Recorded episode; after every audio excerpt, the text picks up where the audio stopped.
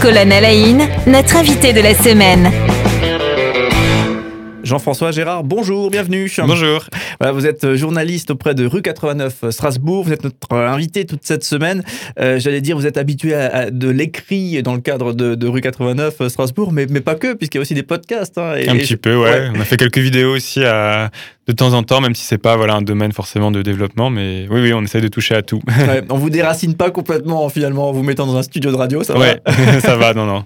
Alors justement, euh, on parle de, de, rue 89 Strasbourg toute cette semaine, et, euh, et je crois qu'il y a une, une, question qui est importante, hein, c'est ce fameux modèle économique. Hein. comment vous vivez euh, en tant que média local, média d'investigation Comment vous faites pour vivre et faire vivre votre équipe?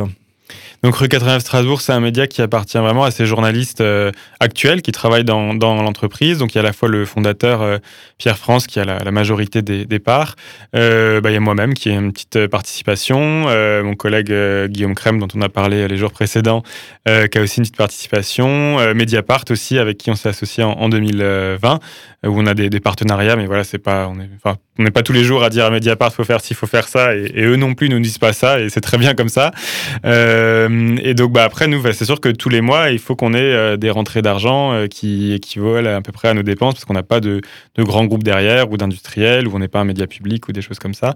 Donc c'est une équation assez complexe entre voilà de la publicité, des abonnements.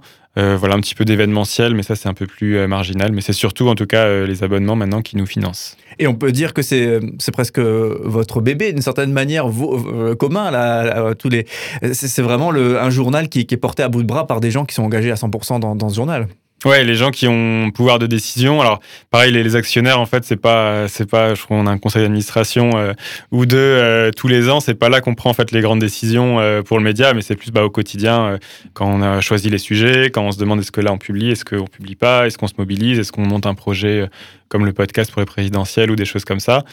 Euh, et donc ça, oui, c'est important bah, que les gens investis dans le média euh, soient, euh, finalement les, gens qui, possèdent l'entreprise. Ça me paraît assez sain euh, comme modèle journalistique. Ouais. ouais ça, ça, change quelque chose aussi pour le choix des sujets, la liberté peut-être, la fameuse liberté de la presse qu'on évoque souvent? Bah, on n'a pas de compte à rendre à quelqu'un vraiment euh, supérieur. Après, euh, je sais pas. Non, je pense que comme j'ai pas forcément été dans des ouais, un peu les stages, etc., mais dans, des médias très différents, c'est dur à, estimer. Mais en tout cas, pour l'instant, c'est le modèle qu'on a qu'on a trouvé. Euh, voilà, il n'y a pas tellement finalement d'industriels qui se lancent euh, sur des médias d'investigation ou notamment en investigation locale. Donc, c'est un peu à nous de trouver nos nos moyens et voilà de compter sur le, le soutien des lecteurs, c'est quelque chose d'important. Ouais. Et alors on le disait il y a deux jours, hein, il y a, il y a c'est un, un, rue 89 Strasbourg, c'est 10 ans d'existence, il y a 10 bougies sur le, mmh. sur le gâteau. Euh, justement, le nombre d'abonnés, et on, on, le disait aussi, hein, les abonnés, c'est pas seulement des gens qui veulent lire tous les articles sur le site, mais c'est aussi des gens qui veulent soutenir. Euh, mmh. Il évolue dans quel sens? Ça, ça, ça, Dans le bon sens ou, ou pas pour vous? Oui, ça a toujours euh, augmenté. Souvent, en fait, les gens, se, on voit qu'ils se réabonnent, même si bon, il y a toujours un peu de perte hein, au fur et à mesure, mais le, le taux de gens qui restent, donc souvent, il y a en fait un article qui va déclencher l'abonnement. On a envie de lire telle enquête, euh, on connaît la personne, on connaît l'entreprise, euh, ou c'est voilà, c'est une info politique et on se passionne pour la politique, ou les gens travaillent dans des administrations, des choses comme ça. Et on voit que souvent que derrière, donc bon, ça arrive, hein, des gens, les gens, des fois les gens veulent lire un article et ils se désabonnent euh, dans la minute quasiment, mais la plupart quand même restent et, finalement on se disent ah mais j'aurais dû m'abonner il y a bien longtemps, mais voilà, c'est toujours le franchir le pas qui est difficile. On est un peu plus de 2500 euh, abonnés aujourd'hui. Il y a deux ans, on était à 600 par exemple. Donc ça, ça a quand même bien augmenté, et notamment je pense depuis qu'on a mis un peu plus l'enquête euh, sur, euh, sur les articles abonnés.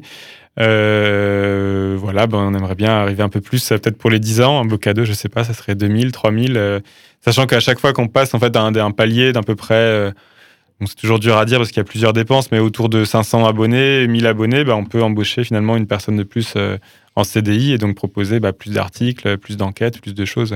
Ouais, et ça fait un financement récurrent, régulier, le, le petit abonnement. Ça, c'est très intéressant, ouais. oui, d'avoir euh, tous les mois. Euh, donc, si c'est 5 euros, bah, 1500, vous faites le calcul. Alors, un peu moins parce que il euh, y a ceux qui ont l'abonnement à 50 euros ou les choses comme ça. Mais bon, si on fait un calcul, ça fait quand même à peu près toujours la même somme qui arrive tous les mois. Et ça, ça soulage un peu plus par rapport à, à des événements ou des campagnes de pub où c'est un peu plus, bah, ça fait un peu plus le yo-yo, quoi. Ouais, ça permet de, de naviguer avec une, une, vue un peu dégagée, j'imagine, mm. lorsque on a des gens qui, qui s'abonnent pour le coup. Et justement, est-ce que la publicité, ce, il y a un peu ce fantasme de, ouais, c'est la publicité qui, qui, va faire vivre euh, mon, site web, euh, euh, là pour le coup, rue, rue 89 Strasbourg. Et ça, c'est une, mm. une, réalité ou c'est vraiment ultra marginal?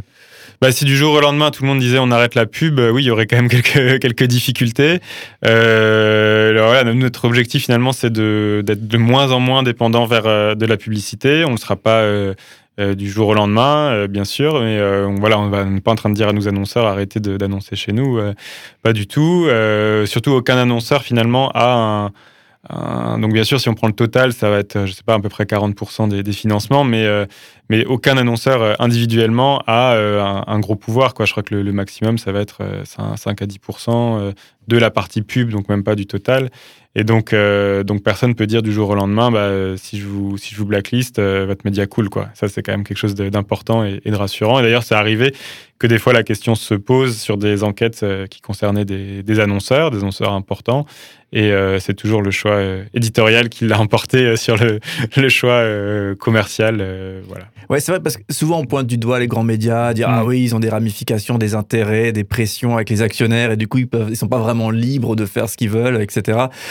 souvent on pointe du doigt assez facilement, mm. mais quand on se projette dans la réalité de, on a un sujet sur l'un des, l'une des personnes qui nous finance via de la, de la pub, et ben là de ce coup quand c'est notre gagne-pain qui est finalement en danger d'une certaine manière un petit peu en danger, euh, d'un seul coup, la, perspective devient vraiment évidente. Concrète, en tout cas. voilà, c'est ça. Et d'un seul coup, peut-être qu'on la ramène un petit peu moins euh, lorsqu'il s'agit de, mettre en avant la liberté de la, presse. Alors, justement, euh, est-ce que est-ce qu'il y a déjà eu, est-ce que vous avez mené cette réflexion en équipe de, dire, tiens, liberté, notre liberté avant tout, par rapport à justement des, contraintes économiques, caresser la, mairie dans le sens du poil, etc. Je, ne sais pas. Est-ce que mhm. déjà arrivé et vous avez déjà eu des discussions en équipe là-dessus?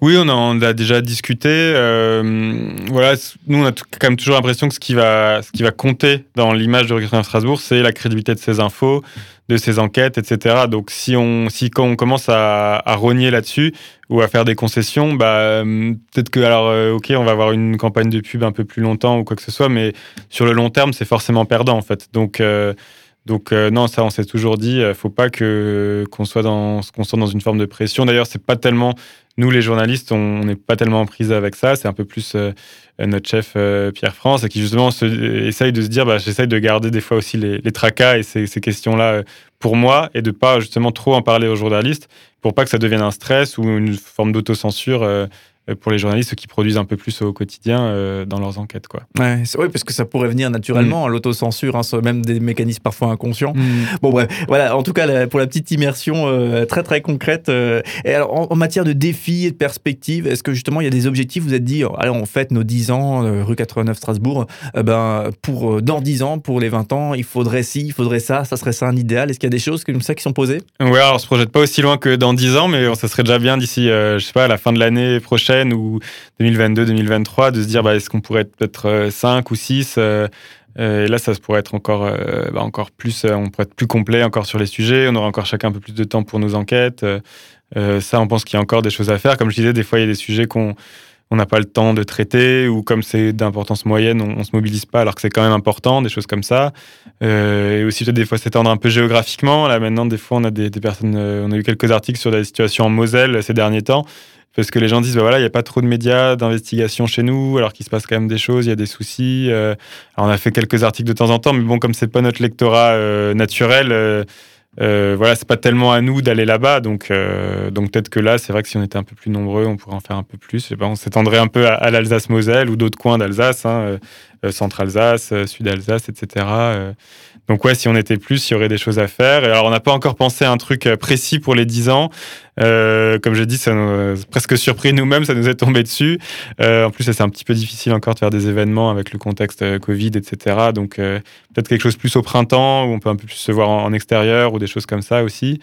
mais ouais, ça serait bien de marquer un peu le coup, peut-être un peu une petite cagnotte de financement ou un objectif d'abonnés pour un, passer un petit cap supplémentaire. Ouais, c'est ça. Moi, je, souvent, je, je, le dis, hein, il faut consommer local, hein, mais pas seulement pour la nourriture, aussi peut-être pour mm. ces médias. Donc, n'hésitez pas à aller jeter un, un coup d'œil. Donc, www.rue89strasbourg.com. Donc, on peut vraiment lire de très nombreux articles et, et se faire une bonne idée aussi, hein, finalement, des, des, contenus et voir si on a envie de s'abonner, de soutenir, euh, puisqu'effectivement, il faut, il faut des gens qui soutiennent pour que ça tourne, euh, ce, ce genre d'opération. La meilleure pub, c'est les articles. En fait, les gens, ils ont lu quelque chose, ça leur a parlé, c'était concret, etc. Euh, je pense que c'est plus efficace que en fait des campagnes d'affichage ou quoi que ce soit. Je trouve le modèle très sain en fait. Hein. C'est le, le, travail et, et l'ADN qui, qui fait euh, que des gens se, se, fédèrent autour mm. et, lisent et, et, financent aussi euh, via des abonnements. Donc le modèle me paraît, me paraît très sain. Donc euh, bravo à vous. donc rue 89, Strasbourg. Et Jean-François Gérard, on vous garde avec nous encore demain. vous êtes journaliste depuis 8 ans donc à rue 89 Strasbourg. Et demain, on, parlera de, votre parcours.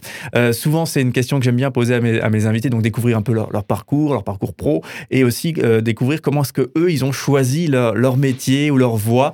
Peut-être pour aussi euh, donner des petits conseils au passage à ceux qui, cherchent euh, leur voie. On vous retrouve donc avec euh, plaisir demain pour conclure ce moment ensemble. À demain. Avec plaisir.